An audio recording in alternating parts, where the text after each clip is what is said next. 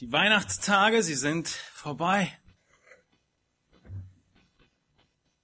Diese eine große Nebensächlichkeit, von der wir die ganze Zeit gesprochen haben, die Geschenke, sie sind geöffnet. Wir wissen, es geht hauptsächlich um andere Dinge, aber es ist doch eine wichtige Nebensächlichkeit für uns an Weihnachten. Aber warum beschenken wir uns eigentlich? Wieso machen wir uns Geschenke? Und wieso gerade an Weihnachten? Klar, noch an anderen Ereignissen, aber Weihnachten ist doch immer etwas sehr Besonderes. Wir beschenken uns als kleines Abbild davon, dass Christus uns beschenkt hat. Richtig? Wir möchten wie Christian es gerade sagte, Liebe zu anderen ausdrücken, unsere Wertschätzung ausdrücken, indem wir ihnen ein kleines oder größeres Geschenk machen.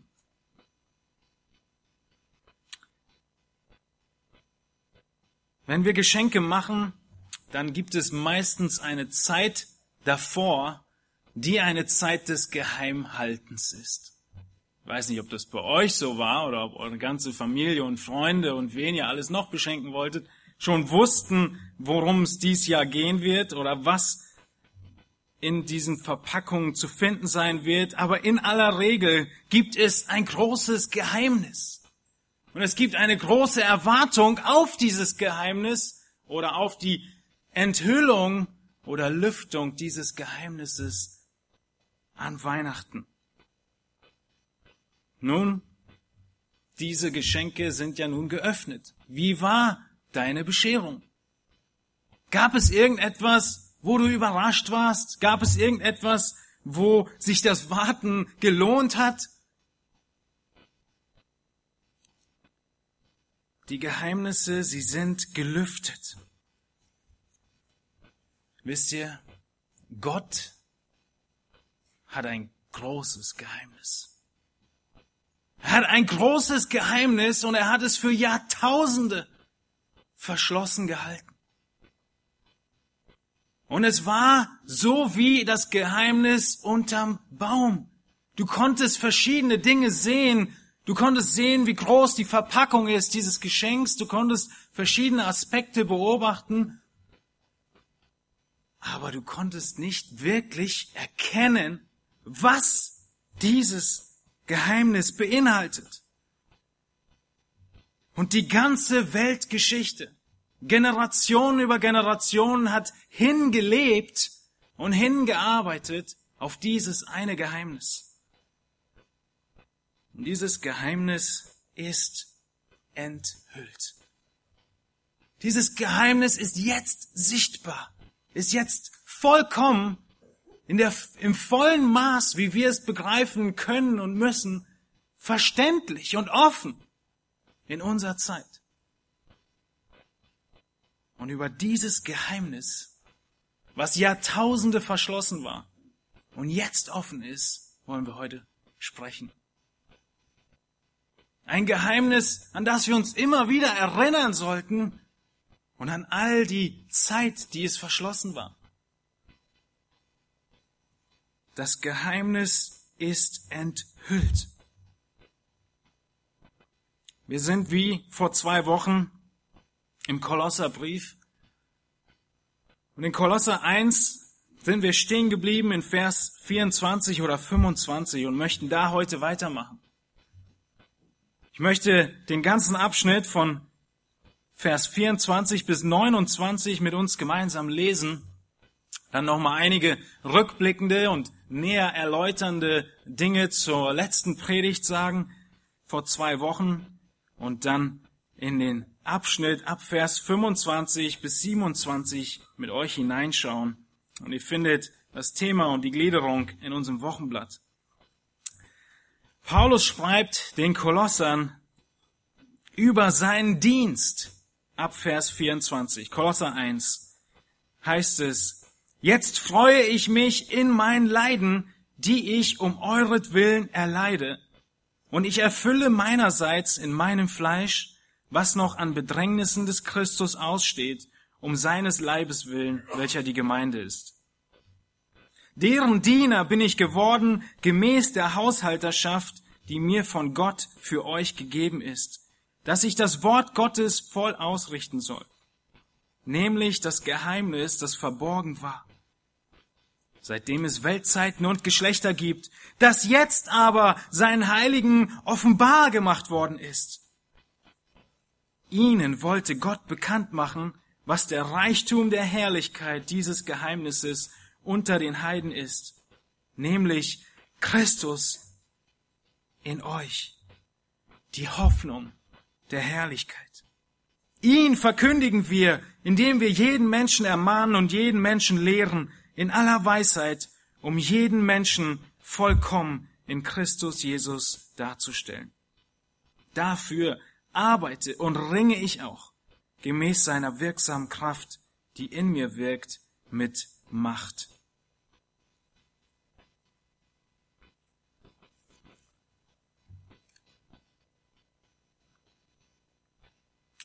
Wer von euch hat in den letzten zwei Wochen Jesus gedient?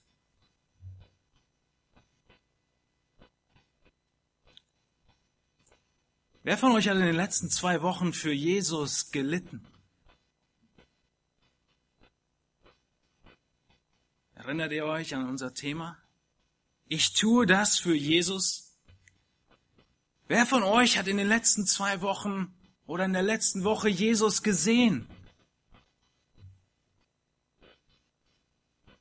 Ich habe Jesus gesehen, als ich sah, wie jemand aus Süddeutschland völlig fremden Menschen seine Wohnung zur Verfügung stellt und ihn einfach die Schlüssel überlässt.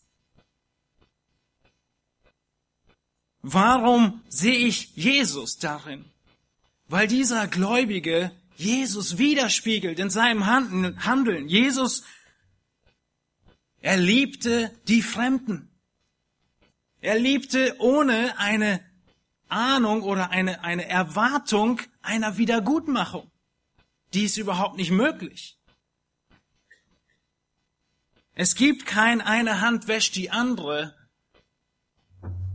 Und diese Dinge, die wir beobachten in den, unseren Geschwistern, sie zeigen uns, dass in ihnen Jesus Gestalt annimmt. Worüber wir nächste Woche mehr sprechen werden, so Gott, so Gott will.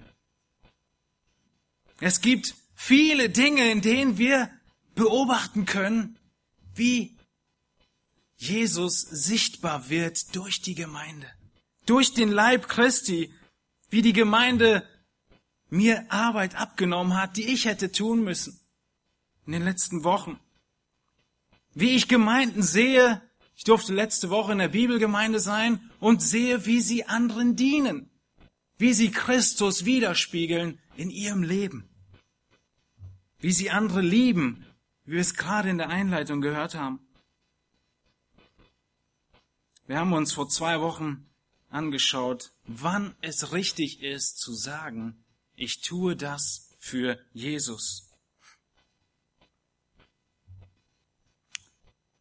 Und wir haben festgestellt, dass es nicht nur etwas ist, was wir sagen, wenn wir deutlich machen wollen, dass unsere Motive sind, es für Jesus zu tun, sondern der Dienst für Jesus, ein Leben für Jesus ist immer ein Dienst für die Gemeinde und ist ein Dienst, der mit Leiden verbunden ist, der bereit ist zu leiden, wie Paulus es hier in Vers 24 deutlich macht, wo er schreibt, ich freue mich in meinen Leiden. Und in Vers 25, deren Diener, der Gemeinde Diener bin ich geworden.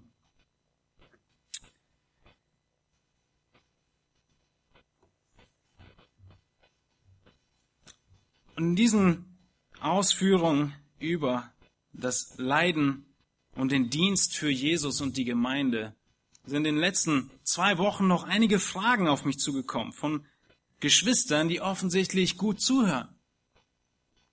Und die möchte ich zu Beginn, bevor wir in den Abschnitt von heute hineingehen, noch erläutern und gleichzeitig wiederholen, worüber wir vor zwei Wochen gesprochen haben.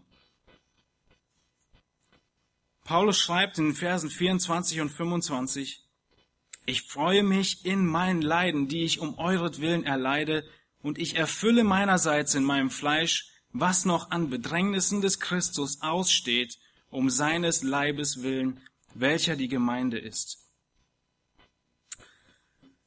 Die erste Anmerkung und Frage, die ich gesehen habe und erkannt habe, die vielleicht nicht ganz deutlich war, ist die Frage, ist jedes Leiden ein Leiden für die Gemeinde?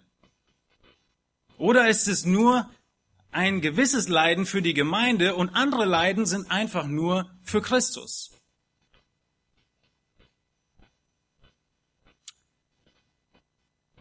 Die meisten von euch kennen wahrscheinlich Prince William. Prinz William war bis vor kurzem, bis September, in militärischen Diensten der Küstenwache. Er war immer wieder in den Medien mit großen Fotos und seiner Uniform. Er hat eine große Karriere gemacht in der Pilotenausbildung bis hin zum allein äh, berechtigten Piloten, der äh, Rettungshubschrauber auf Hochsee fliegen durfte. Prinz William, warum war er wohl in den Medien? Er hat doch den Militärdienst gar nicht für seine Adelsfamilie getan. Oder doch?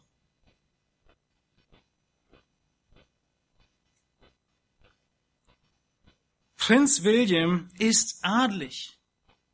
Er kann seine Identität und seine Zugehörigkeit zu dieser Familie, egal wo er ist, nicht ablegen. Das heißt, egal was er tut, spiegelt er den Adel Großbritanniens wider. Und genau so sind wir als Gläubige mit der Taufe in den Leib der Gemeinde hineingetauft. Wir sind vollkommen identifiziert mit der Gemeinde. Es ist unser Titel, unsere Bezeichnung. Wir sind identifiziert mit Christus und Christus identifiziert sich mit niemandem so sehr wie mit der Gemeinde. Eine andere Frage wäre, kann ich dem Ehemann etwas zu Leide tun, ohne die Ehefrau damit zu beeinträchtigen? Nicht möglich. Wenn die Ehe intakt ist, wird die Frau sich sehr wohl und viel mehr als den Männern manchmal lieb ist, mit angegriffen fühlen. Und mit angegriffen sein. Und in diesem Sinne ist jedes Leiden für Christus ein Leiden für die Gemeinde. Wir können unsere Identität nicht von der Gemeinde trennen. Egal, wo wir sind, egal, was wir tun, egal, wie losgelöst unsere Tätigkeit zu sein scheint. Und wenn wir abseits irgendwo im Militär dienen würden, wir gehören zur Gemeinde und was wir tun, hat Auswirkungen auf diesen Leib, auf diesen Organismus. Jedes Ziel, was wir haben, hat zum Ziel, Christus zu dienen. Aber Christus hat ein großes Werkzeug, das er für alles gebraucht. In dieser Haushalterschaft, in dieser Zeit, in der wir leben. Und das ist seine Gemeinde.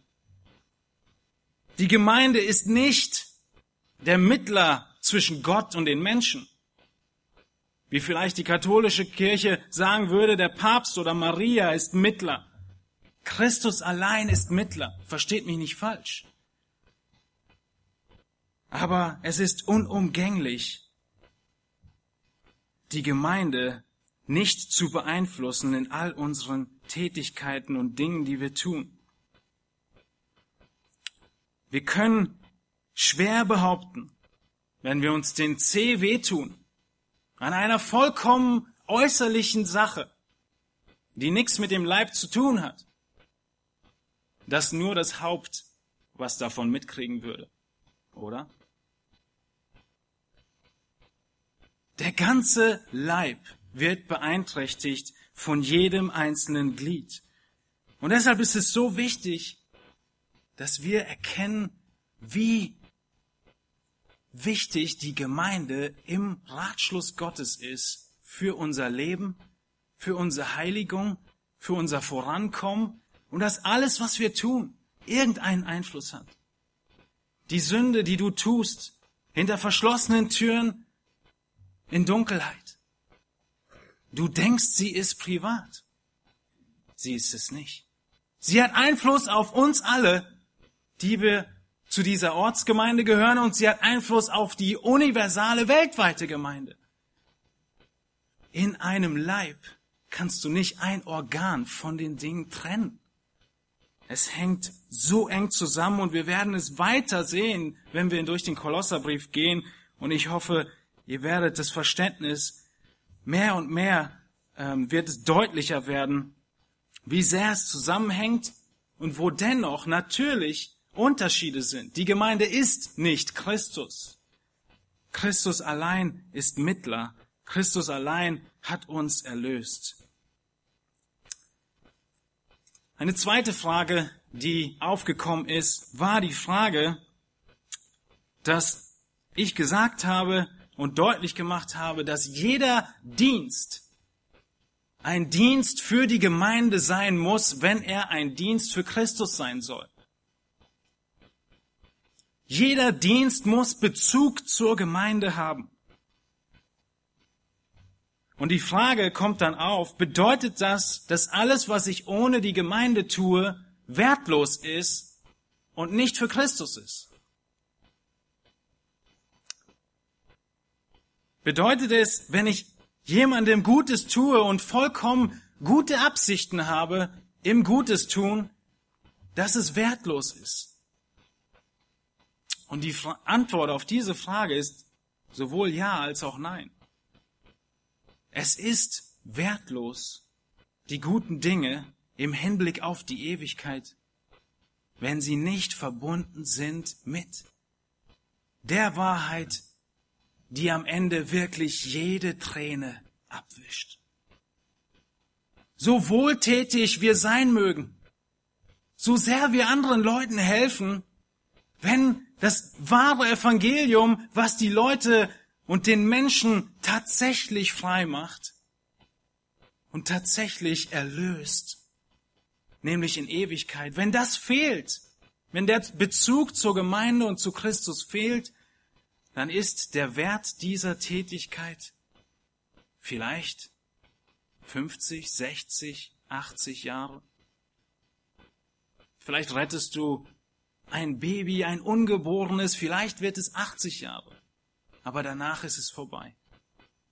Ewigkeitswert für all die Dinge, die wir tun, kommt erst dann, wenn ich die Dinge, die ich tue, in Bezug zur Gemeinde bringe. Das bedeutet, ich helfe jemandem, aber ich lasse es nicht dabei, sondern ich versuche, die Brücke zur Gemeinde und zu Christus zu schlagen, zum Evangelium.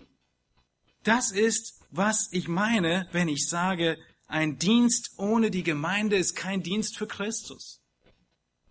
Weil das Werkzeug, was Gott sich erwählt hat in dieser Zeit, die Gemeinde ist. Ich sage nicht, dass Gott nicht jemanden retten kann ohne eine Gemeinde. Aber ich sage sehr wohl, dass Gott als Hauptwerkzeug, um Menschen zu retten, die Gemeinde bestimmt hat dass Gott als Hauptwerkzeug, jemanden zu retten, die Bibel sein Wort bestimmt hat, auch wenn er gerettet werden kann durch ein Zeugnis oder andere Aspekte. Es geht nicht um Ausschluss, aber es geht um die Hauptzielrichtung unseres Lebens, die wir kalibrieren müssen nach dem, was wir im Vorbild von Paulus sehen, in diesen Versen 24 und 25. Vielleicht sind noch mehr Fragen jetzt aufgekommen, dann stellt sie bitte. Nächsten Sonntag haben wir wieder Möglichkeit, darauf einzugehen. Aber wir wollen jetzt uns erinnern an das, wovon Paulus spricht in diesen nächsten Versen. Paulus, er spricht in dem Kolosser Kapitel 1 über die Erhabenheit Jesu Christi. Er spricht über die Größe Christi in allen Bereichen. Er spricht über die Erhabenheit Christi in der Schöpfung, über die Erhabenheit Christi in der Gemeinde und über die Größe Christi in der Errettung. Und hier in diesen Versen spricht er davon, dass Christus ein und alles ist in seinem Dienst. Für Christi Leib, die Gemeinde. Und Paulus beschreibt in den Versen, die wir uns heute angucken möchten, seinen besonderen Dienst. Die Anwendung, auf die du wartest, sie werden ein bisschen dauern, bis sie kommen in dieser Predigt, weil es um Paulus sehr spezifischen Dienst geht. Und dennoch ist es Wort Gottes und es hat viele Anwendungen für unser Leben, auf die wir auch nachher zu sprechen kommen werden. Es geht hier nicht mehr um einen allgemeinen Dienst, nach dem du vielleicht jetzt streben könntest, wie ihr gleich sehen werdet. Es ist ein Dienst, den Paulus hatte und der abgeschlossen ist, der vollendet ist. Paulus sagt, dass sein Dienst mit dem Geheimnis zusammenhängt. Mit dem Geheimnis Gottes, das verborgen gewesen ist. Das Geheimnis ist verhüllt gewesen. Das ist unser erster Punkt, über den wir sprechen möchten und wollen uns dazu Vers 26 angucken. Ich lese die letzten Verse von Vers 25 noch. Dass ich das Wort Gottes voll ausrichten soll, nämlich das Geheimnis, das verborgen war, seitdem es Weltzeiten und Geschlechter gibt, das jetzt aber seinen Heiligen offenbar gemacht worden ist. Paulus, er hatte ein Geheimnis anvertraut bekommen. Sein ganzer Dienst drehte sich um ein Geheimnis. Wenn wir heute von einem Geheimnis sprechen oder hören oder von einem Mysterium, so könnte man das Wort auch übersetzen, so ist es irgendwas Unheimliches. Es ist irgendwas, was uns vielleicht sogar beängstigt. Aber damals in Kolosse vor allem war das ein Begriff, den die Irrlehrer benutzt haben, um den Gläubigen einzureden, ihr braucht noch weitere Geheimnisse.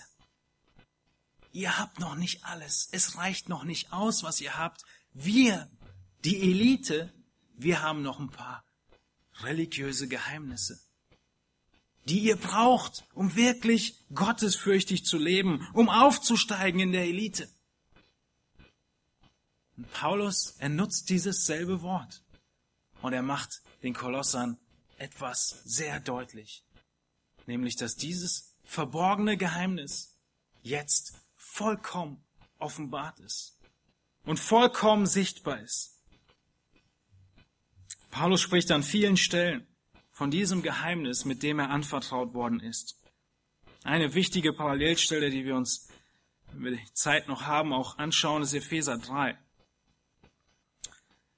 Dieses Wort Geheimnis, es beinhaltet diesen Gedanken von Ruhe, von Stille, von den Dingen, die nicht ausgesprochen sind, jetzt aber ausgesprochen sind und offensichtlich sind. Sie sind jetzt zu verstehen und zu erkennen. Und zwar, sagt Paulus uns, bei allen Gläubigen, durch alle Gläubigen zu verstehen. Wenn ihr in den Text hineinschaut in euren Bibeln, dann könnt ihr in Vers 24 und 25, Entschuldigung, 25 und 26, genau in dem Übergang, da könnt ihr ein Ist-Gleichzeichen reinschreiben. Was Paulus hier macht, ist, er beschreibt seinen Dienst am Wort Gottes. Und jetzt beschreibt er diesen Dienst näher, nämlich dieser Dienst am Wort Gottes ist das Geheimnis. Die Schlachter übersetzt, nämlich das Geheimnis. Dieses Wort Gottes ist das Geheimnis. Es ist so eine nähere Beschreibung, wie wir Karl nennen, und wir meinen Karl der Große.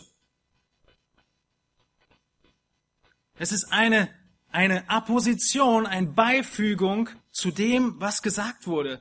Und es ist identisch miteinander. Dieses Wort Gottes ist das Geheimnis und wir werden uns gleich anschauen, was das bedeutet.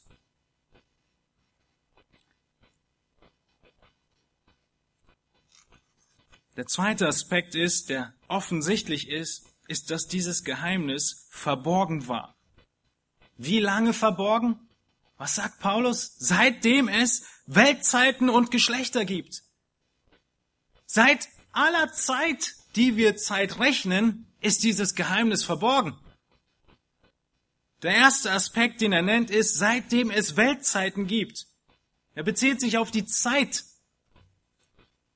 Und er sagt, schon seit immer, man könnte fast sagen, seit ewig, was nicht ganz richtig ist, aber seitdem der Mensch lebt, ist dieses Geheimnis verborgen. Und dann, als zweites, sagt er, und seitdem es Geschlechter gibt.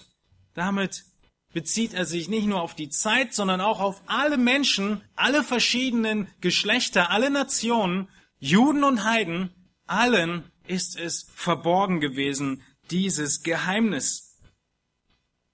Dieses Geheimnis, es war verborgen, obwohl die Juden, ob, obwohl die Israeliten vieles von Gott offenbart bekommen haben, sehen wir sehr deutlich die fortschreitende Offenbarung Gottes. Gott zeigt immer mehr, wie er ist. Und von Jahrhundert zu Jahrhundert offenbart er mehr, wie er ist und was er ist, bis zum Buch der Offenbarung, in dem die Offenbarung Gottes über sich selbst ein für allemal beendet wurde.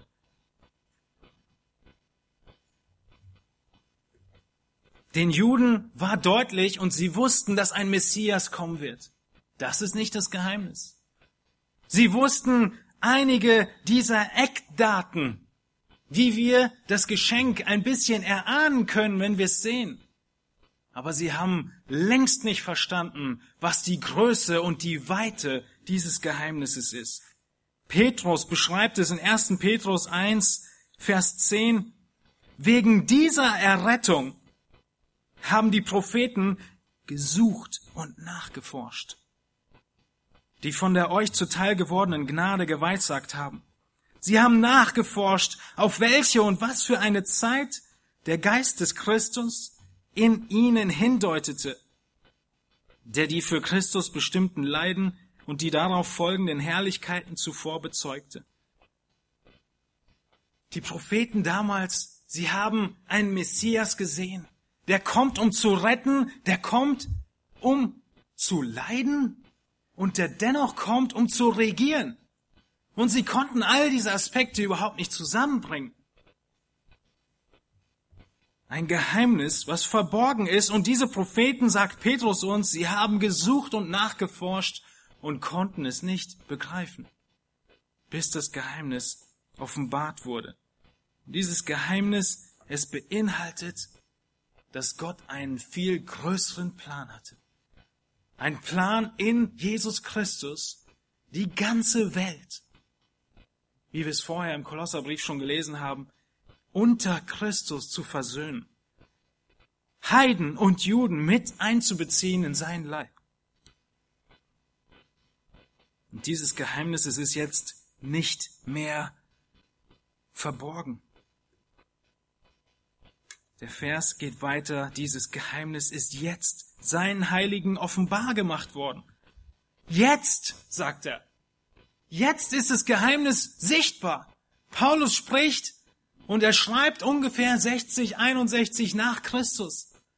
Und er sagt, jetzt sehen wir es. Jetzt erkennen wir, was vorher das Geheimnis war. Jetzt ist das Zeitalter der Gemeinde angebrochen.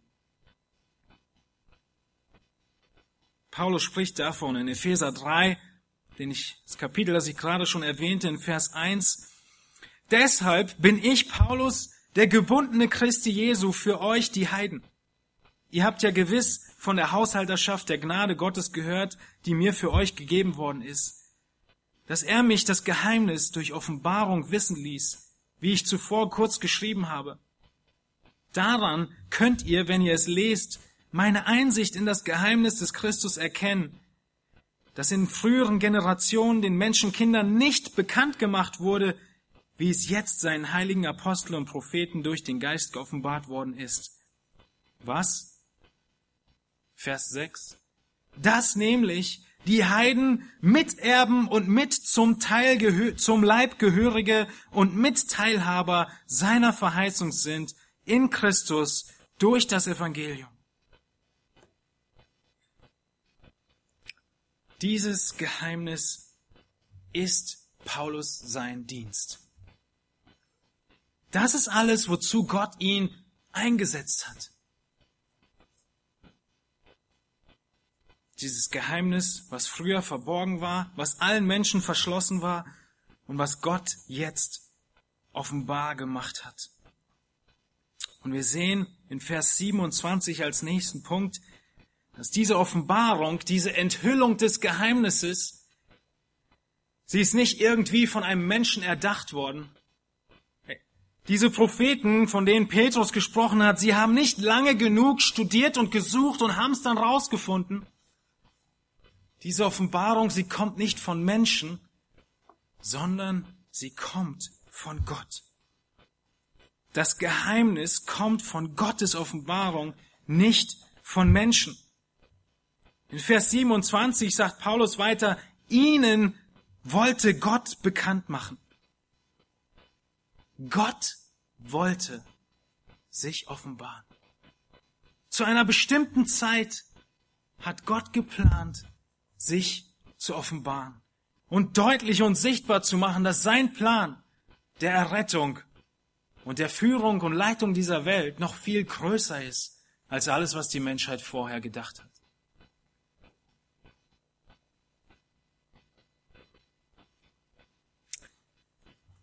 Wir möchten uns noch ein bisschen genauer angucken, was Paulus Dienst gewesen ist und wie diese Offenbarung Gottes ausgesehen hat.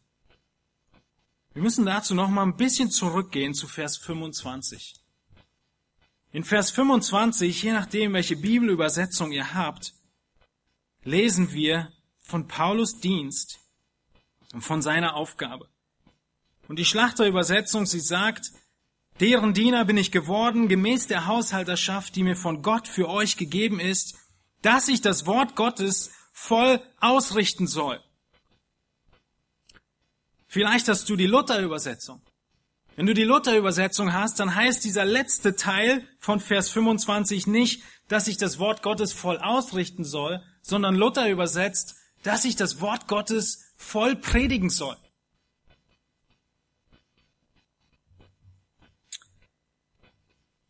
Eigentlich steht weder ausrichten noch predigen im griechischen Text. Es ist ein Versuch, deutlich zu machen, was Paulus hier wohl meint. Aber ich denke, die Elberfelder, die sparsam ist mit Einschüben, sie übersetzt es knapp und richtig. Die Elberfelder sagt, mein Dienst, Paulus Dienst ist, das Wort Gottes zu vollenden. Das ist genau, was im Griechischen dasteht. Es ist nur ein bisschen schwierig zu verstehen, weshalb andere Übersetzungen da noch Dinge hinzufügen, um es leichter verständlich zu machen. Paulus Dienst ist, das Wort Gottes zu vollenden.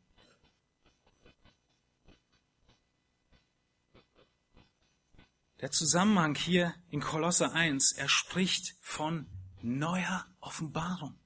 Er spricht von neuem Aufschreiben von heiliger Schrift.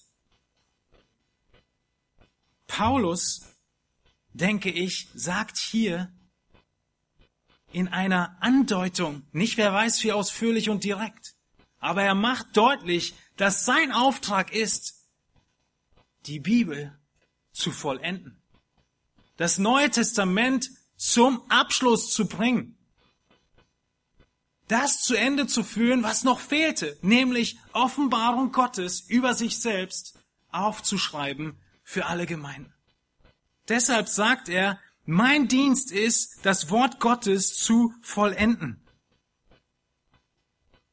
Paulus musste und wusste, dass er Briefe schreibt, die inspiriert sind, die bleiben werden, die rotieren werden in allen Gemeinden und die alle Gemeinden anerkennen werden als heilige Schrift Gottes. Und er spricht davon, dass dieses Wort Gottes vollendet wird, beendet wird, komplett gemacht wird, so dass nichts mehr fehlt.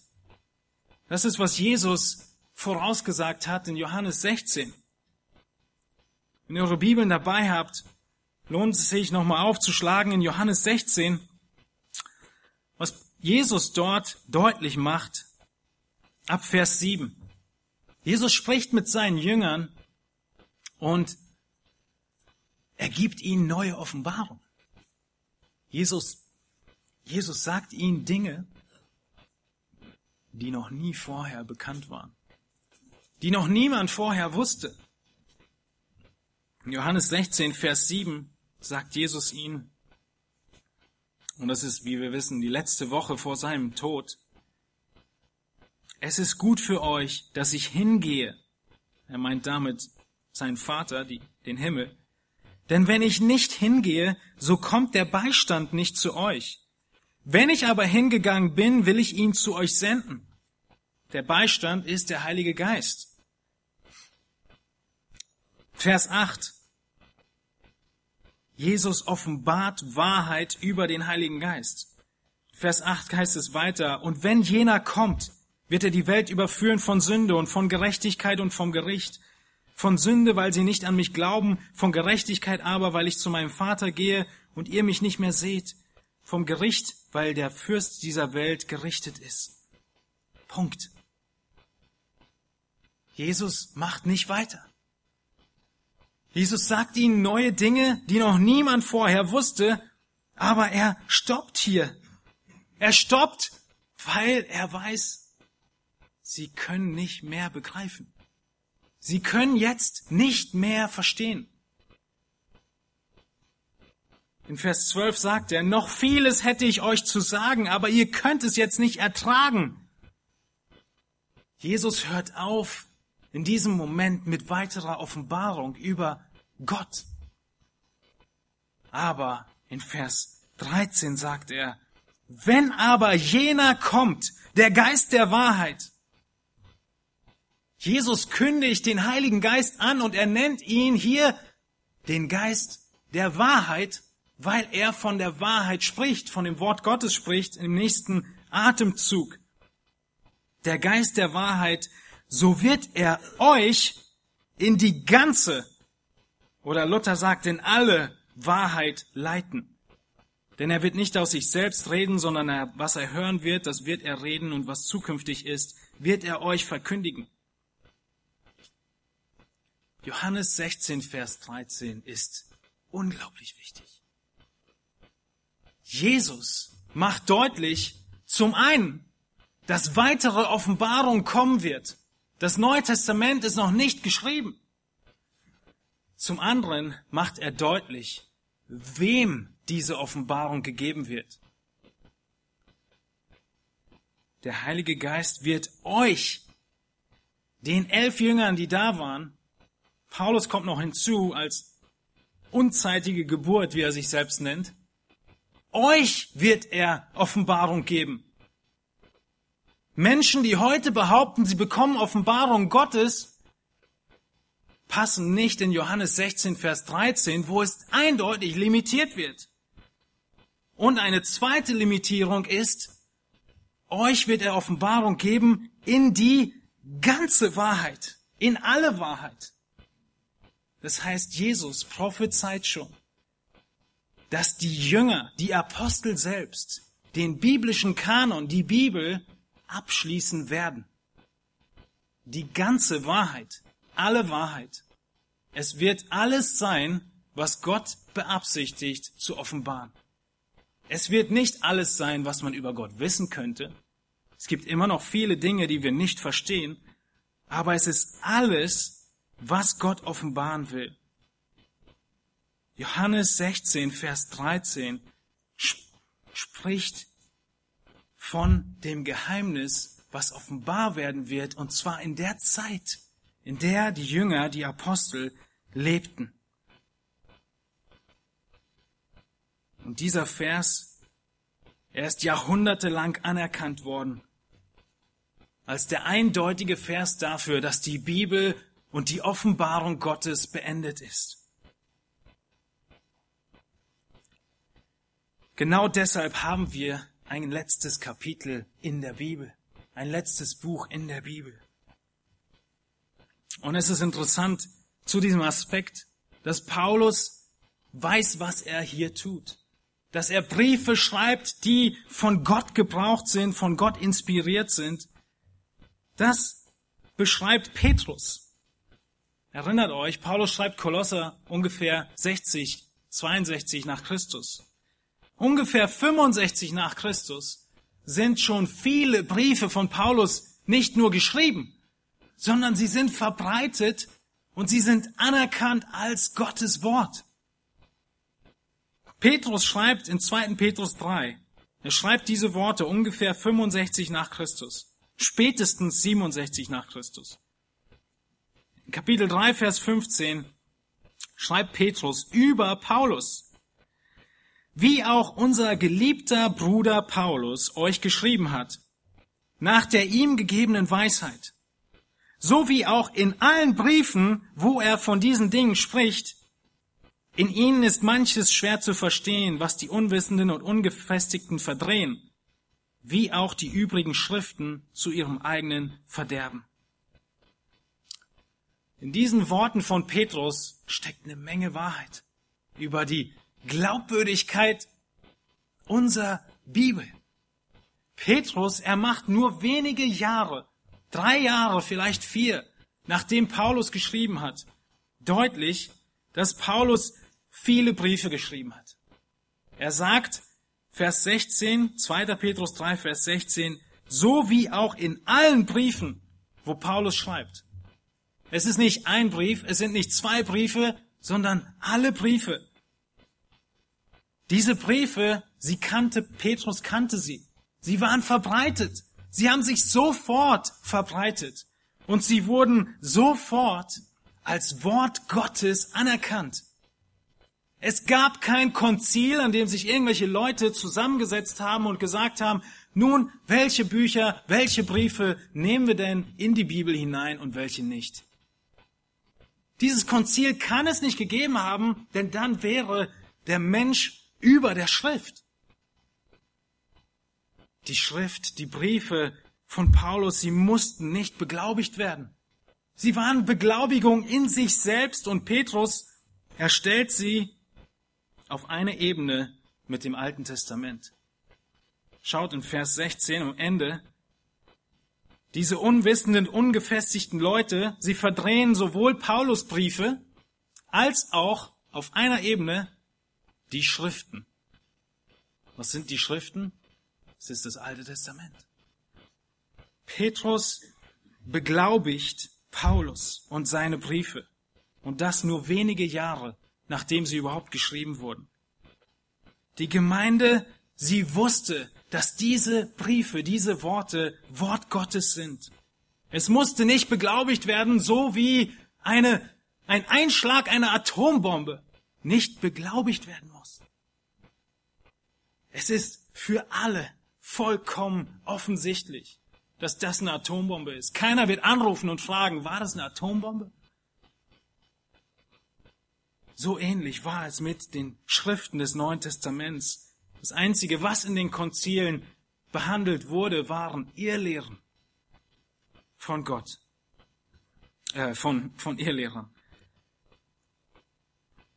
Und Paulus, er macht immer wieder Anspielung auf diese beiden Aspekte dass er dieses Geheimnis anvertraut bekommen hat. Und jetzt seht ihr, was dieses Geheimnis ist. Es ist das Aufschreiben der Wahrheit über Christus. Und er macht es immer wieder deutlich, dass er sowohl aufschreibt als auch verkündigt. Meistens sehr indirekt. In Epheser 3, 4 bis 8 spricht er davon, dass die Epheser lesen können, was er geschrieben hat.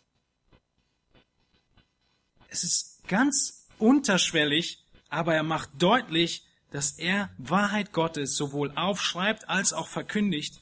Genau dasselbe, was er hier in Kolosser 1 macht. Paulus hatte einen besonderen Auftrag. Und dieser Auftrag war, das Wort Gottes zu vollenden, niederzuschreiben, zum Abschluss zu bringen. Und der größte Teil des Neuen Testaments ist von Paulus. Die meisten Bücher, die meisten Briefe. Wir haben letzten, vor zwei Wochen, haben wir darüber gesprochen, wer Paulus vorher war. Ich habe euch aufgezeigt, was für ein Massenmörder Paulus gewesen ist. Paulus, er ist in diesem Dienst berufen und er war einer der größten Sünder. Paulus, er war, hatte eine Vergangenheit, die garantiert weitaus schlimmer ist als deine Vergangenheit. Paulus hat massenweise unschuldige Männer und Frauen und ihre Familien getötet. Sein Blut klebte an seinen Händen. Er konnte nicht genug bekommen von dem Blut der Christen. Und Gott begnadigt ihn. Gott errettet ihn, Gott reißt ihn heraus und Gott rettet ihn nicht nur, Gott gibt ihm einen Dienst, eine Aufgabe. Etwas, was er tun soll, was unglaublich herrlich ist. Ein Dienst für die Gemeinde. Ihr lieben, Gott rettet jeden von uns aus einer schrecklichen Vergangenheit der Feindschaft mit sich selbst. Und er gibt uns einen Dienst eine Haushalterschaft, eine Aufgabe, die wir vollbringen müssen. Paulus hatte einen sehr besonderen Dienst. Er wusste, was sein Dienst war. Sein Dienst war mit vielen Leiden verbunden und er hat ihn ausgeführt. Und so ist es auch bei uns. Gott, er rettet und er setzt dich ein in seiner Gemeinde in einem Dienst. Dieses Geheimnis, es kam durch Offenbarung Gottes. Gott wollte bekannt machen, was verborgen war. Lieben, wir brauchen für jeden Aspekt unseres Lebens Gottes Offenbarung von außen. Wir brauchen immer Gottes Offenbarung. Wir können nicht so lange in uns selbst hineinschauen und überlegen, wie wir Lösungen für unsere Probleme finden. Wir brauchen die Wahrheit Gottes, die außerhalb von uns ist. Die Welt heute, sie redet uns genau das Gegenteil ein. Sie redet uns ein, dass wir in uns selbst hineinschauen, uns selbst finden und dann uns entfalten. So wie das Neue Testament von außen von Gott gegeben wurde, so brauchst du für jedes deiner Probleme Gottes Offenbarung von außen. Gott muss dir sagen, was der Maßstab ist, was richtig ist. In all deinen Problemen von Egoismus, von Stolz, von Habsucht, von Diebstahl, von Faulheit. Gott muss dir sagen, wie du deine Probleme lösen kannst. Auf der Arbeit, in der Schule, in der Ehe, Du wirst es nicht in dir selbst finden. Und diese Offenbarung, sie ist offenbar gemacht. Sie ist vollkommen da. Alles, was Gott sagen wollte, ist aufgeschrieben, ist niedergeschrieben. Es gibt nichts mehr, was irgendwie verborgen ist. Und dieses Geheimnis, diese Offenbarung von außen, sie hat ein einziges Zentrum. Und dieses Zentrum ist Jesus Christus. Jesus Christus, er ist die Offenbarung, er ist das Geheimnis, er ist Inhalt des Neuen Testaments, er ist das Haupt der Gemeinde und Jesus ist die Antwort auf alles, was du brauchst. Alle Schwierigkeiten, alle Herausforderungen, alles ist in Christus. Die Hauptaussage von Vers 27, wenn wir diese ganzen Nebenerklärungen mal weglassen, lautet, Gott wollte bekannt machen, was die Herrlichkeit ist, nämlich Christus. Der Vers ist viel länger, aber er beschreibt nur, wie groß die Herrlichkeit ist, nämlich eine Reichtum voll Herrlichkeit. Sie beschreibt, dass die Herrlichkeit bekannt gemacht wurde seinen Heiligen, den Heiden und so weiter. Aber es sind viele Dinge, die noch dazukommen, aber die Kernaussage ist, das Zentrum des Geheimnisses ist Christus. Es gibt nichts anderes, was im Zentrum des ganzen Neuen Testaments steht, als nur Christus. Es ist eine Beschreibung von ihm, über ihn und über Gott. Es ist die Beschreibung von Christus, der das vollkommen perfekte Abbild Gottes ist. Es ist nicht einfach nur ein herrlicher Christus, sondern es ist ein Reichtum der Herrlichkeit. Diese Worte, sie beschreiben, wie groß und herrlich Christus ist. Wir haben ihn gesehen in den Versen 15 bis 20, dass Christus so herrlich ist, dass er das vollkommene Abbild Gottes ist in Vers 15, dass er über allem steht, dass er alles geschaffen hat, dass er das Sichtbare und Unsichtbare geschaffen hat, dass alles durch Christus geschaffen ist und dass alles für Christus geschaffen ist. Lieben, es lohnt sich für nichts zu leben, als nur für Christus. Alles ist für ihn geschaffen. Es ist Zeit, dass wir unser Leben ausrichten auf diese eine wichtigste Sache, auf Jesus Christus. Er ist voll Reichtum. Seine Herrlichkeit ist voll Reichtum. In Kolosser 2, in den nächsten Versen, spricht Paulus wieder davon, von dem Reichtum, von den Geheimnissen und von Christus in Vers 3, in dem alle Schätze der Weisheit verborgen sind. Paulus will uns deutlich machen, dass wir nichts brauchen außer Christus. Dass er offenbar gemacht worden ist im Neuen Testament, der vorher das Geheimnis gewesen ist. Und dieses Geheimnis im letzten Teil von Vers 27, es hat eine ewige Herrlichkeit zum Ziel. Dieses Geheimnis Christus, dieses Geheimnis ist Christus, ist sein Werk, ist sein Leben. Es ist Christus, der dich frei gemacht hat. Es ist Christus, der dich versöhnt hat. Es ist Christus, der in dir lebt und der, weil er in dir lebt, die die Hoffnung gibt auf die Ewigkeit. Es ist interessant, wie sehr die Parallelen zusammengehen von dem, von der Herrlichkeit, die Christus hat und der Herrlichkeit, die wir haben werden. Es ist dieselbe Herrlichkeit.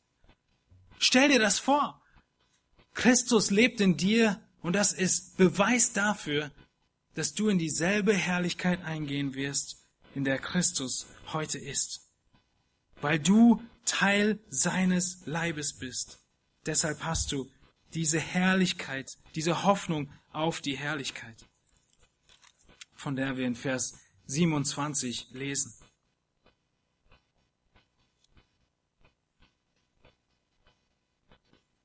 2. Petrus 3, er beschreibt diese Herrlichkeit als eine Herrlichkeit, in der Gerechtigkeit wohnt. Eine Herrlichkeit, in der Gerechtigkeit wohnt. 1. Petrus 1 beschreibt diese Herrlichkeit als eine Herrlichkeit, in der wir uns jubelnd freuen werden. Eine Herrlichkeit, die die Herrlichkeit ist, die Jesus Christus selbst erlangt hat. 2. Thessalonicher 2 eine Herrlichkeit, 1. Johannes 3, die uns selbst wie Christus verwandelt werden lässt. Wir werden ihm gleichgestaltet sein. Eine Herrlichkeit, auf die, wenn wir auf sie schauen, eine wichtige Auswirkung hat für dein Leben. 1. Johannes 3 sagt, wir wissen aber, dass wir ihm gleichgestaltet sein werden, wenn er offenbar werden wird, werden wir ihn sehen, wie er ist.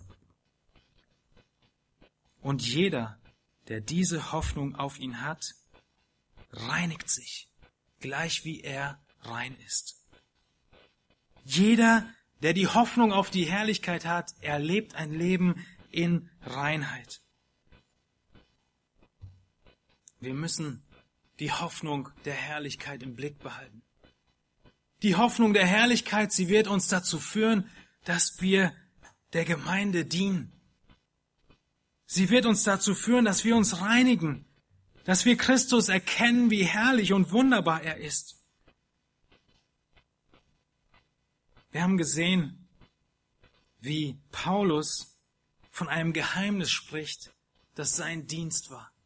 Von einem Geheimnis, das enthüllt worden ist, das wir heute vollkommen sichtbar in, bei uns haben. Sogar in unserer Sprache. Ein Geheimnis, das nicht von Menschen kommt, sondern von Gott. Ein Geheimnis, das Christus als Zentrum der Botschaft hat. Und ein Geheimnis, das die Herrlichkeit, die Hoffnung der Herrlichkeit als Ziel hat.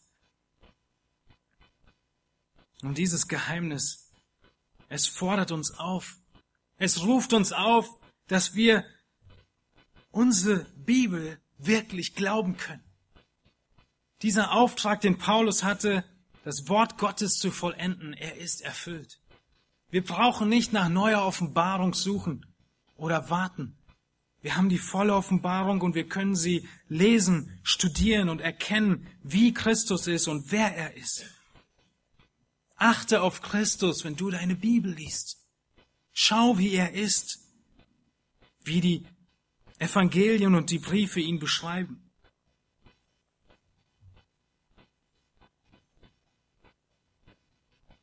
Setze deine Hoffnung auf die Herrlichkeit.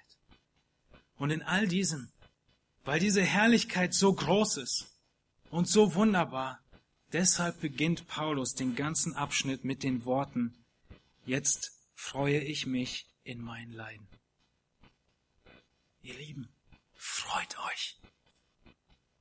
Freut euch, dass dieses Geheimnis offenbart ist, dass alles da ist, was du über Gott wissen musst, dass Jesus Christus gekommen ist und dass er in aller, allen Nuancen, die wir brauchen, beschrieben ist im Neuen Testament. Dass er die Antwort ist auf alle unsere Probleme, auf alle unsere Hindernisse. Dass er die Antwort darauf ist, wie wir ein Leben leben, was Gott verherrlicht. Lasst uns ihm zu Ehre leben. Und lasst uns fest vertrauen auf das Wort, was Gott uns gegeben hat und diesen besonderen Dienst, den Paulus hatte. Ich möchte euch bitten, dass ihr mit mir aufsteht und mit mir zusammen betet zum Abschluss. Himmlischer Vater, wir möchten dir danken dafür, dass wir in dein Geheimnis hineinschauen dürfen. Herr, wir beten, dass du dieses dein Geheimnis uns noch mehr und mehr zu erkennen lässt. Wie Paulus betet in Epheser, Herr, dass wir die Länge, die Tiefe, die Höhe und die Breite dieses Geheimnisses und der Liebe Christi mehr und mehr begreifen mögen. Herr, dieses Geheimnis ist Christus, dieses Geheimnis ist dein Wort. Das Neue Testament, du hast es offenbar gemacht, du hast es sichtbar werden lassen. Herr, durch Paulus und andere Apostel, die es aufgeschrieben haben, dürfen wir erkennen, wer du bist, wie du bist. Und deine Offenbarung ist vollkommen, sie ist abgeschlossen. Wir danken dir dafür, Herr. Dass wir nicht Ausschau halten müssen nach irgendwelchen weiteren Geheimnissen, nach weiteren Offenbarungen, nach einer weiteren tiefer gehenden Weisheit oder Mysterien. Herr, wir danken dir, dass wir dein Wort haben, dass Christus so vollkommen offenbart gemacht worden ist. Herr, dass Christus dich, den Vater, in vollkommener Weise widerspiegelt. Herr, wir danken dir für die Herrlichkeit Christi, die uns errettet, die uns Sünder, die wir allesamt Verlierer sind, die wir nichts zu bringen haben, keine Gerechtigkeit in uns haben, dass wir die volle Gerechtigkeit in Jesus Christus haben. Und wir möchten erinnert sein daran, Herr, dass dein Wort vollkommen glaubhaft ist, dass es abgeschlossen ist, dass unsere Hoffnung, die wir haben, eine herrliche Hoffnung ist, eine Hoffnung, die dieselbe Hoffnung ist, in der Christus verherrlicht ist. Herr, wir beten, dass diese Hoffnung uns anspornt, rein zu leben, Leben zu führen in deiner Ähnlichkeit, ein Leben zu führen für die Gemeinde, für dein Leib. Herr, wir möchten dich bitten, dass du uns hilfst, unseren Dienst zu erkennen, unseren Dienst auszuführen und uns selbst hinzugeben, als dir wohlgefällige Opfer, ein Leben zu leben, was auf dich zentriert ist und nicht auf unsere Wünsche. Offenbare du durch deinen Heiligen Geist, in welchen Aspekten wir unser Leben leben und deine Offenbarung missachten. Entscheidungen treffen und nicht fragen, was du in deinem Wort, Herr, deutlich gemacht hast, wie wir leben sollen. Wir beten in Jesu Namen. Amen.